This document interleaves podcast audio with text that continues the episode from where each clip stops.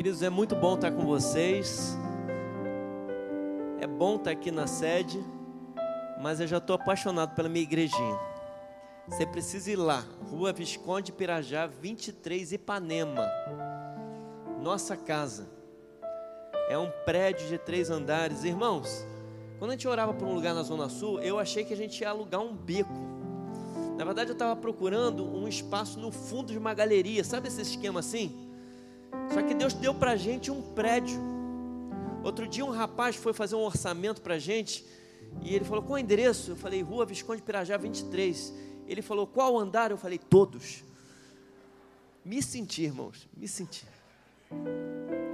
A nossa igreja está fazendo um ano e meio de vida. Em um ano e meio, nós partimos de 60 pessoas, 60 membros. Hoje nós somos quase 300 membros. Nós partimos de 12 células, nós somos 52 células hoje. E Deus foi fazendo algumas coisas tão diferentes, irmãos, que para mim não é normal. No primeiro dia que eu preguei lá na Zona Sul, eu fiz um desafio para a igreja. E eles são tão loucos quanto eu, que eles toparam. Eu falei para eles: quem crê que Deus pode dar para a gente em cinco anos de vida, três igrejas filhas saindo da Zona Sul? E o pessoal vibrou assim. Irmãos, eu quero dizer que eu tremi, mas Deus tinha me dado essa orientação. E hoje nós temos 12 células na Tijuca. Provavelmente vai sair uma igreja, porque também tem células daqui da Tijuca. Nós temos três células em Niterói, que estão crescendo. E provavelmente no final desse ano ou do ano que vem, nós vamos ter uma igreja em Niterói. Irmãos, nós temos uma célula em Porto Alegre, que eu fui consagrar há duas semanas. Linda célula em Porto Alegre. Nós temos um GE acontecendo em Florianópolis. Nós temos três células em Brasília. Estão lá abrindo agora, vai abrir no final do mês. Três células em Brasília. E nós temos um GE para começar em Lisboa, em Portugal. É Deus, irmão. Ah, eu esqueci. Acabei de abrir uma célula que é em Macaé. Fui lá, fiz batismo, fiz festa da multiplicação e depois eles fizeram uma festa na roça para 40 pessoas. Deus vai ampliando a nossa tenda, não é isso? Mas eu vim para falar com você. E você veio para o culto da resposta. E a pergunta que eu tenho para você é: qual a resposta que você quer receber de Deus? Irmão, você está diante do trono de Deus. Você está diante do altar de Deus. O que, que você quer que Deus faça por você? Quais planos você gostaria que Deus confirmasse na sua vida? Se prepara aí. Faz uma oração. Fala para Deus o que, que você quer. Fala, Deus, eu quero a minha família restaurada. Deus, eu quero os meus filhos aqui na casa do Senhor. O que, que você quer de Deus? Qual o seu pedido para Deus? Talvez o que você veio receber hoje você quer uma paz de espírito diante das tribulações. Eu quero te dizer que hoje Deus vai te dar isso. Talvez você queira receber uma graça sem medida de Deus para te proteger do mal. Deus vai te dar isso hoje. Talvez você queira uma fé que seja uma fé mais robusta para poder enfrentar os, enfrentar os problemas. Deus também vai te dar isso hoje. Talvez você queira resgatar a esperança que um dia você perdeu que foi destruída pelas dificuldades da vida. Deus vai te dar isso também. Ou talvez você queira sentir de novo o amor sincero que protege o seu coração do mal. Você quer isso? Eu creio que todas essas possibilidades, todas essas questões, todos esses anseios, Deus vai receber hoje. Você crê nisso? Então diga amém. Abra sua Bíblia em Romanos capítulo 5, versos de 1 a 5. Abre aí. Romanos 5, verso 1 a 5.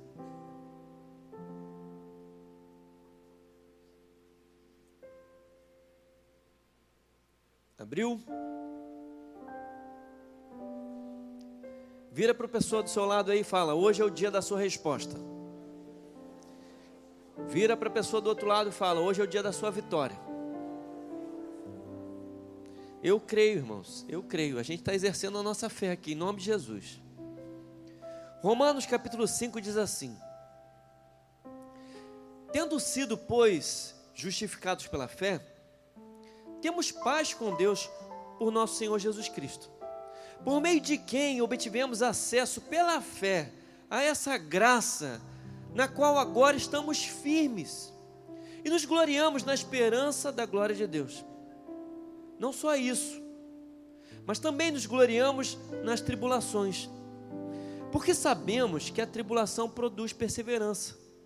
A perseverança produz um caráter aprovado, e o caráter aprovado, esperança. E a esperança não nos decepciona.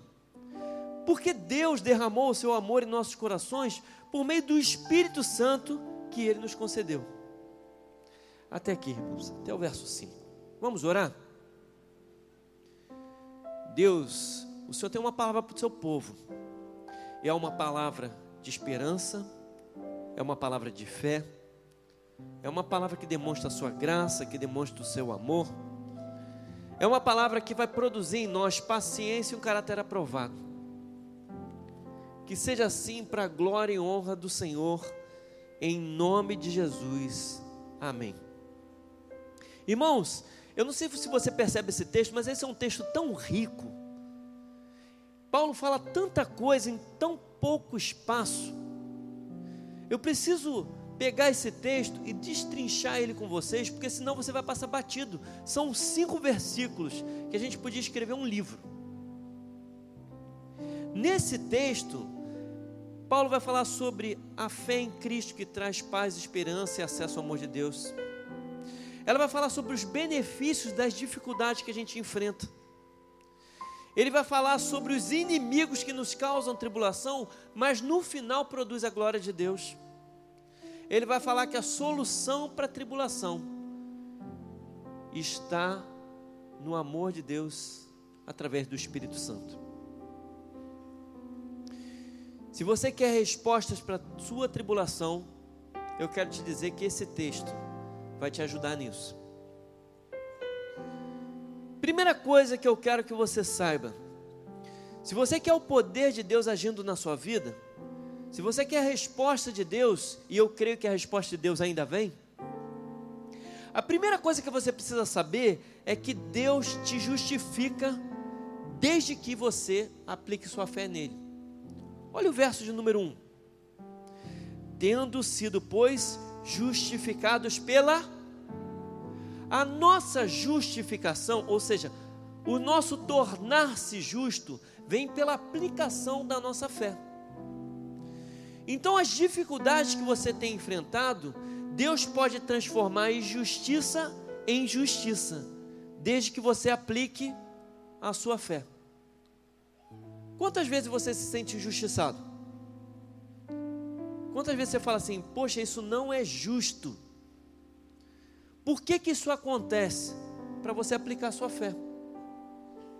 Porque se você aplica a sua fé naquilo que é injusto, a palavra de Deus vai falar no verso 1 que Deus te justifica, ou Deus te torna justo. Sabe como funciona isso? Uma vez a minha esposa, Milene, ela trabalhava numa empresa, não vou dar o nome da empresa. Mas irmãos, eu não sei por que cargas d'água, mas a supervisora, ela simplesmente odiou a Milene. E ela perseguia a Milene exaustivamente. A Milene não podia cometer um erro, um pequeno erro. Se ela cometesse um erro, ela levantava para a diretoria pedindo que a Milene fosse mandada embora. Sempre. Eu lembro da Milene chegando em casa várias vezes triste e falando: Meu amor, ora por mim porque está muito difícil. Eu estou sendo injustiçada em situações que eu não mereço. Irmãos, no final das contas, acabou que ela foi mandada embora mesmo. A chefe. A chefe. Já aconteceu com você? Irmãos, porque nas situações que você está sendo injustiçado, se você aplica a sua fé, Deus torna a injustiça em justiça. Olha que fantástico isso, não é fantástico? Sabe outra coisa que eu percebo nesse texto? Que Jesus tem interesse em transformar a sua tribulação em paz. Olha o verso de número 1, depois dessa parte pela fé. Ele vai te falar assim: temos paz com Deus por nosso Senhor Jesus Cristo. A paz com Deus tem uma interferência, irmãos. Nós só obtemos a paz com Deus se Jesus Cristo interferir para nós. E olha que fantástico, Ele está sempre disponível para liberar a paz dele para você. Falta paz na sua vida? Falta paz na sua casa? Cristo é a solução. Ele é quem gera paz, porque ele promete paz a quem está passando por um problema de ansiedade. Sabia disso? Filipenses 4, 6 e 7. Não andeis ansiosos por coisa alguma, mas antes apresentai a Deus os vossos pedidos com oração e súplicas, e o Deus de paz guardará a vossa vosso coração e a vossa mente em Cristo Jesus. Jesus promete paz para você, se você depositar a confiança que você tem nele. E hoje em dia nós temos pessoas que têm tudo, mas não têm paz. Essa é a realidade daqui da Barra, essa é a realidade da Zona Sul. A Zona Sul constantemente tem pessoas se suicidando, irmãos. Nem aparece mais no jornal. Constantemente. A Natália, que agora ela é, era seminarista, se tornou ministra de jovens lá na igreja, a líder dos jovens lá da igreja, ela acabou de alugar um apartamento no Flamengo. E ela soube que uma pessoa daquele prédio se suicidou. Ela falou, pastor, que tristeza. Por que, que eu não alcancei esse rapaz antes dele se suicidar? Eu quero contar uma história para vocês sobre Michael Phelps. Conhece o Michael Phelps? Ele é o maior vencedor olímpico de todos os tempos. Ele é o senhor medalha. Só que ele enfrentou um verdadeiro inferno quando ele foi flagrado consumindo drogas. Ele já tinha sido preso duas vezes por embriaguez. E nessa época ele diz que ele chegou no fundo do poço. Olha o que ele diz: Eu era um trem desgovernado, eu era como uma bomba relógio esperando para explodir. Eu não tinha autoestima, eu me sentia perdido. Esse é o fim da minha vida. Quantas vezes eu fiz besteiras? E ele passou a cogitar o suicídio. Ele mesmo disse: Talvez o mundo seria melhor sem mim. Você já se sentiu assim? Eu já. Quando Michael Phelps estava nesse momento a pior fase da vida dele, Ray Lewis, que é um grande astro da Liga de Futebol Americano, se aproximou dele e disse para ele: Não desista. Se você desistir, todos nós perdemos. O rei, ele estimulou o Phelps a se internar numa clínica de recuperação. E o rei deu um livro para ele chamado Uma Vida com Propósito. Quem já viu esse livro? Fantástico.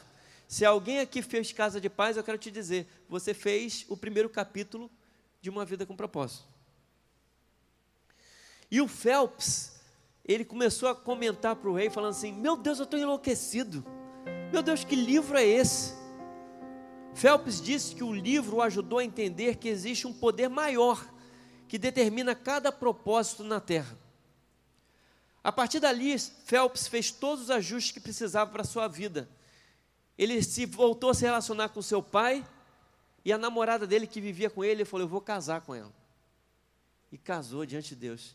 E depois dali, ele recuperou a forma física e ele veio participar das Olimpíadas aqui no Rio de Janeiro. Irmãos, isso foi antes das Olimpíadas. Se Deus fez isso com ele, é porque ele também pode fazer com você, amém? Creia, a resposta de Deus ainda ainda vem. Se você depositar sua fé em Jesus, ele te dá do seu favor. Olha o verso de número 2, de novo, dá uma olhadinha lá, verso 2. falando sobre Jesus, né? Jesus Cristo, por meio de quem obtivemos acesso pela fé a essa graça na qual agora estamos firmes. Se você depositar a sua fé em Jesus, firmar a fé dele, ele promete dar do seu favor, porque a palavra graça significa favor imerecido. Era algo que a gente não merecia e Deus decidiu nos dar. Deus várias vezes ele te estende o favor dele. Ele não cuida só da sua família não, ele cuida da sua casa, ele cuida da sua vida. Ele cuida do seu trabalho. Ele protege você na rua para chegar salvo em casa. Irmãos, nós tivemos um rapaz aqui da sede que ele saiu da célula. Não sei se vocês sabem disso. Ele saiu da célula. E algumas pessoas sequestraram ele e o mataram.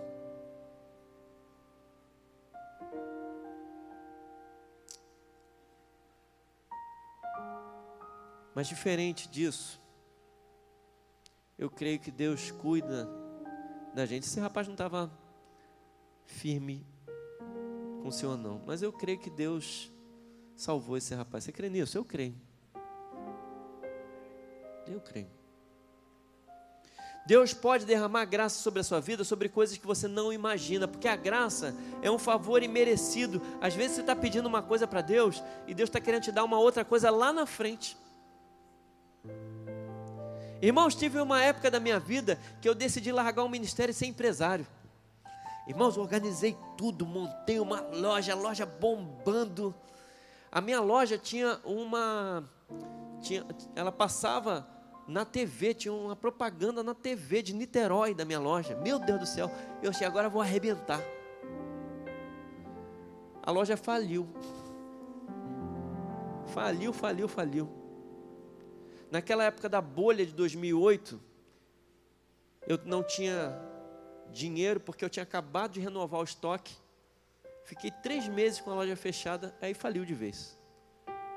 Eu queria morrer naquela época, irmãos. Eu perguntava: onde é que está Deus? Cadê você? Onde você está? Mas sabe o que, que Deus queria?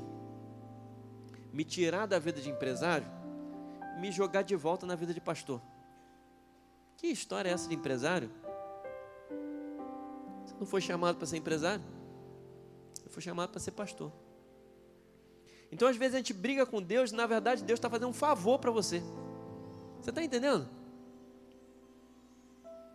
E ainda, querido, se você depositar sua fé em Jesus, Ele te dá uma esperança futura. Vamos de novo para o verso 2. Depois da graça que estamos firmes, ele diz assim: nos gloriamos na esperança da glória de Deus. A esperança da glória é que daqui para diante, Deus sempre tem algo de glória em glória para você. E a glória final é a sua participação na eternidade. Irmãos, eu sei que essa vida é boa. Ninguém quer morrer. Alguém quer morrer aí? Levanta a mão quem quer morrer. Ninguém. Mas Deus quer algo melhor para você. Ele quer uma esperança da glória dele. Ele já tem preparado para você se você depositar sua fé em Jesus. Ele já te protege do inimigo, Ele já te salva nessa vida, e Ele já tá, te dá a eternidade com eles. Você entende isso? Isso é maravilhoso, irmãos. Eu olho para esse texto e eu fico emocionado com o que Deus nos dá. E a pergunta que eu tenho para você é: você não gostaria de ter a certeza de viver a eternidade com Jesus?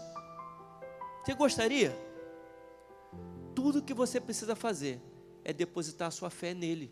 Porque o texto diz isso. Mas talvez, irmão, você já depositou a fé de Jesus, você já entregou o coração para Ele, só que você tem vivido dias de grandes lutas. Você não entende porque que as trevas parecem vencer sobre você e parece que Deus não faz nada. Você já viu isso? Você vira para os céus e pergunta: Deus, cadê você? O Senhor não vai fazer nada mesmo. Você se pergunta: onde está Deus? Será que Ele não está vendo meu sofrimento? Será que Ele vai deixar as coisas serem desse jeito? Você vira para Ele e fala: Eu não quero mais sofrer. Só que a tribulação, irmãos, A tribulação ela é importante. Sabe por que, que você sofre? Porque até chegar na esperança futura, você precisa passar pelo caminho da tribulação. Vira para a pessoa do seu lado e diz: a tribulação é importante para o seu crescimento. Fala para ela. A tribulação é importante para o seu crescimento.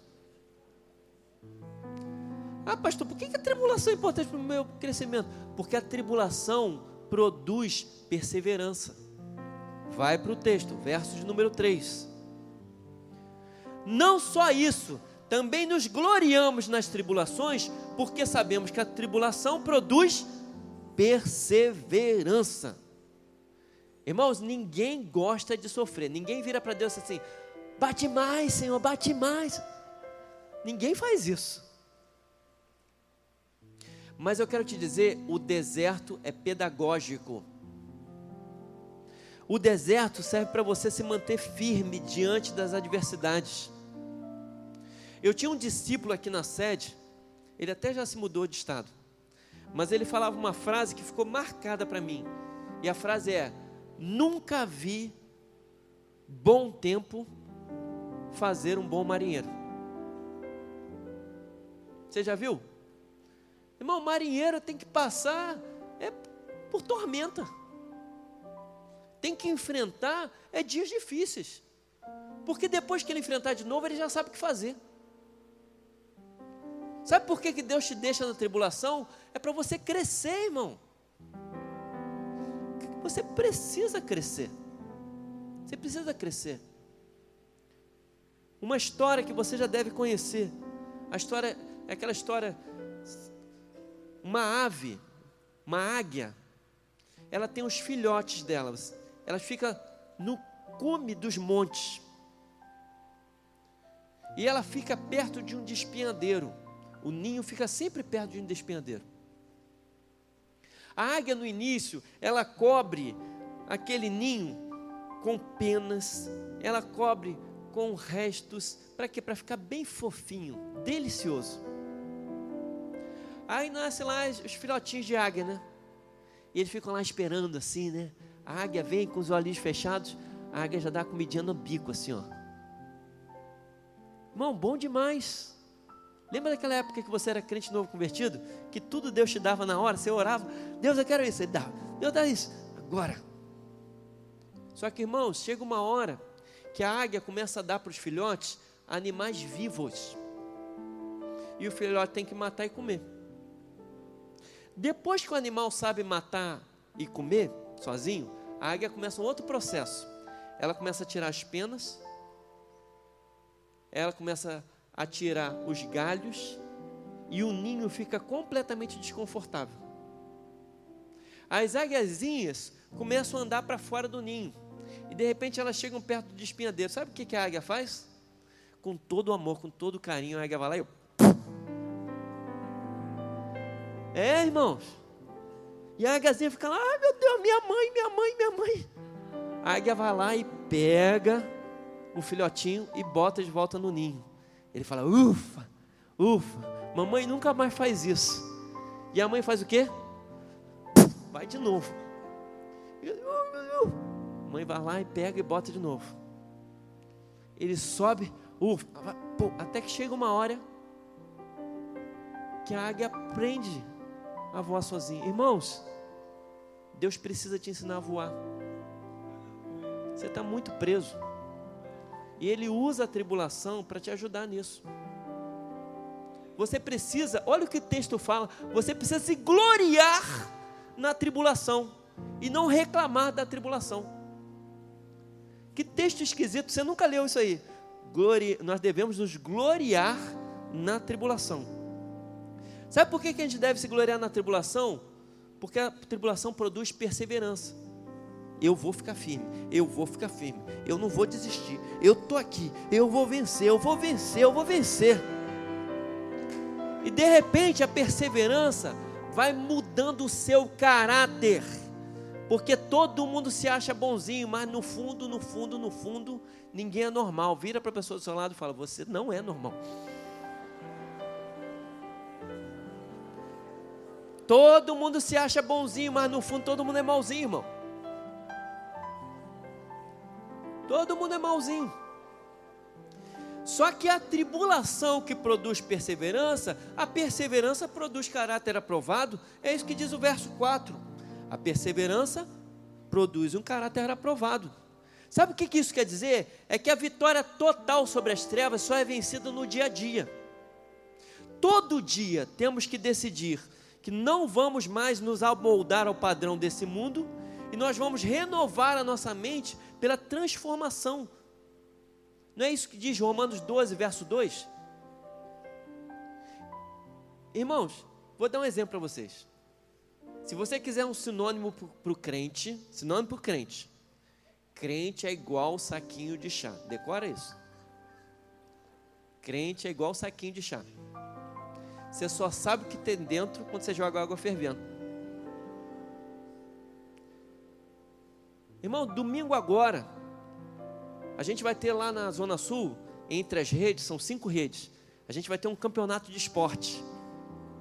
Aí uma irmã virou para mim e falou assim: Pastor, eu acho que não vai dar certo. Eu falei: Por que não vai dar certo?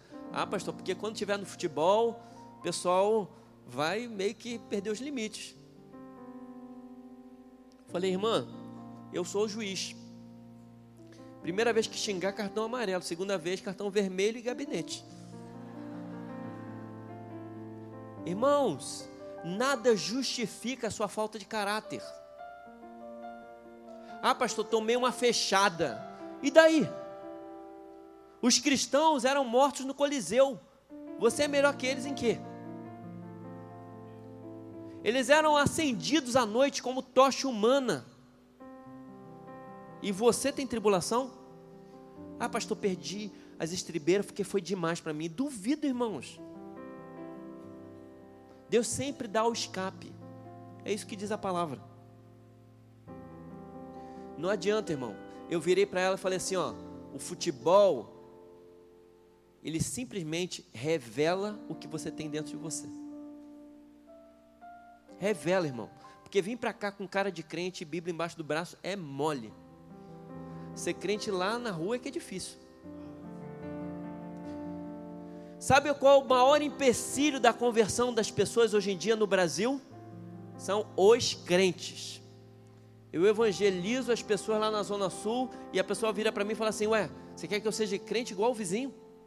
Que vive brigando com a esposa? Ele é crente, você quer que eu seja esse crente? Eu falei: Não, eu quero que seja outro. Não é esse não. Esse aí nem sei se é crente. Porque as suas ações também dizem quem você é. Eu quero te dizer, irmão. A árvore boa não pode produzir maus frutos.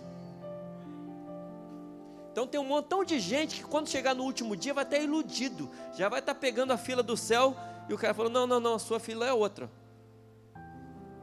Vou te dizer que tem. E a última coisa é que o caráter aprovado produz esperança. Olha o verso número 4. E o caráter aprovado produz esperança. Irmãos, depois de vencer a tribulação e permanecer firme, a esperança vem. É consequência. Como diz o verso 5, a esperança não decepciona. Olha aí. A esperança não decepciona. Para encerrar a mensagem de hoje, eu quero dizer que todo processo de crescimento, você nunca está sozinho. Enquanto você está na tribulação, Deus te enche do amor dele através da presença do Espírito Santo dentro de você. Lê comigo o verso 5. E a esperança não decepciona, sabe por quê? Porque Deus derramou do seu amor em nossos corações por meio do Espírito Santo que ele nos concedeu. Então é o Espírito dentro de você que vem te enchendo de amor e que te leva até a esperança final. Ele nunca te deixa sozinho, irmão. O Espírito fica dentro de você, te enchendo do amor pai, do Pai, para você poder vencer as suas tribulações. É isso que o verso 5 diz. Irmãos, não é que a resposta de Deus ainda vem, a resposta de Deus já veio. E a resposta de Deus é o Espírito Santo de Deus que habita dentro de você. Essa é a resposta de Deus. E hoje é o dia que Deus quer te responder com paz, graça, fé, esperança e amor. Basta que você se entregue. completamente nas mãos dele. Que ele vai gerar tudo isso na sua vida. Feche seus olhos. Tem dois tipos de pessoas essa noite. Tem pessoas que pela primeira vez precisam entregar o coração completamente a Jesus. Porque elas precisam de paz, elas precisam de graça, elas precisam de fé, elas precisam de esperança e amor. Eu sei, você pode ser uma dessas pessoas que precisa entregar pela primeira vez o coração completamente a Jesus. Mas tem um segundo tipo de pessoa aqui. Alguém que foi pego pela caminhada de fé e já perdeu a fé inicial. Você não é mais como você era no início. Então você precisa renovar o seu pacto com o Senhor. Você precisa voltar para o primeiro amor. Você precisa voltar a confiar no Espírito Santo de Deus. Você precisa voltar a depender do amor dele. Então eu vou fazer uma oração de fé. Seja você a primeira vez, ou seja você um renovo da fé, você vai fazer essa oração junto comigo, entregando o seu coração nas mãos de Jesus. Vamos fazer isso? Diga para Jesus assim: Senhor Jesus, eu quero colocar o meu coração diante do Senhor.